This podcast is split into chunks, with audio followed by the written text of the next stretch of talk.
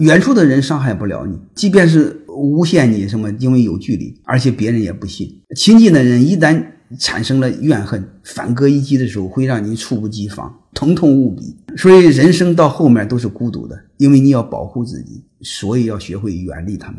所以人到了一定年龄，就没有兴趣在乎自己在别人眼中的定位，只跟懂自己的人说一声幸会。能够真正维系我们之间的关系的，到成人之间，血缘亲情，其他毫无意义。唯一的是同样的信仰，同样的价值观，就是这样的人才能和我们尿到一壶，其他的都无所谓。这样的人，这辈子你能找到一个就是幸运，就叫不会孤独。多数人这辈子一个人也找不着，那你就享受一个人的孤独就没有了。人生就是这样的，人生就是一个人来一个人走啊。啊，你把很多事看明白就好了。所以马尔克斯在《百年孤独》中说：“说人的本质就是一个人活着，不要对人有太多的期待。我们总是想找到为自己分担痛苦和悲伤的人，可多数时候那些惊天动地的伤痕，在别人眼里只不过是随手拂过的尘埃。成人的孤独就是悲喜之度，能有一个人陪你喝酒、陪你聊天，就是万幸就够了。就是地球上有一个人就够了啊！我们要学会享受这种孤独。这个柴静也说过：当一个城市真正醒来，就。会陷入喧嚣。当一个人真正醒来，就会回归平静。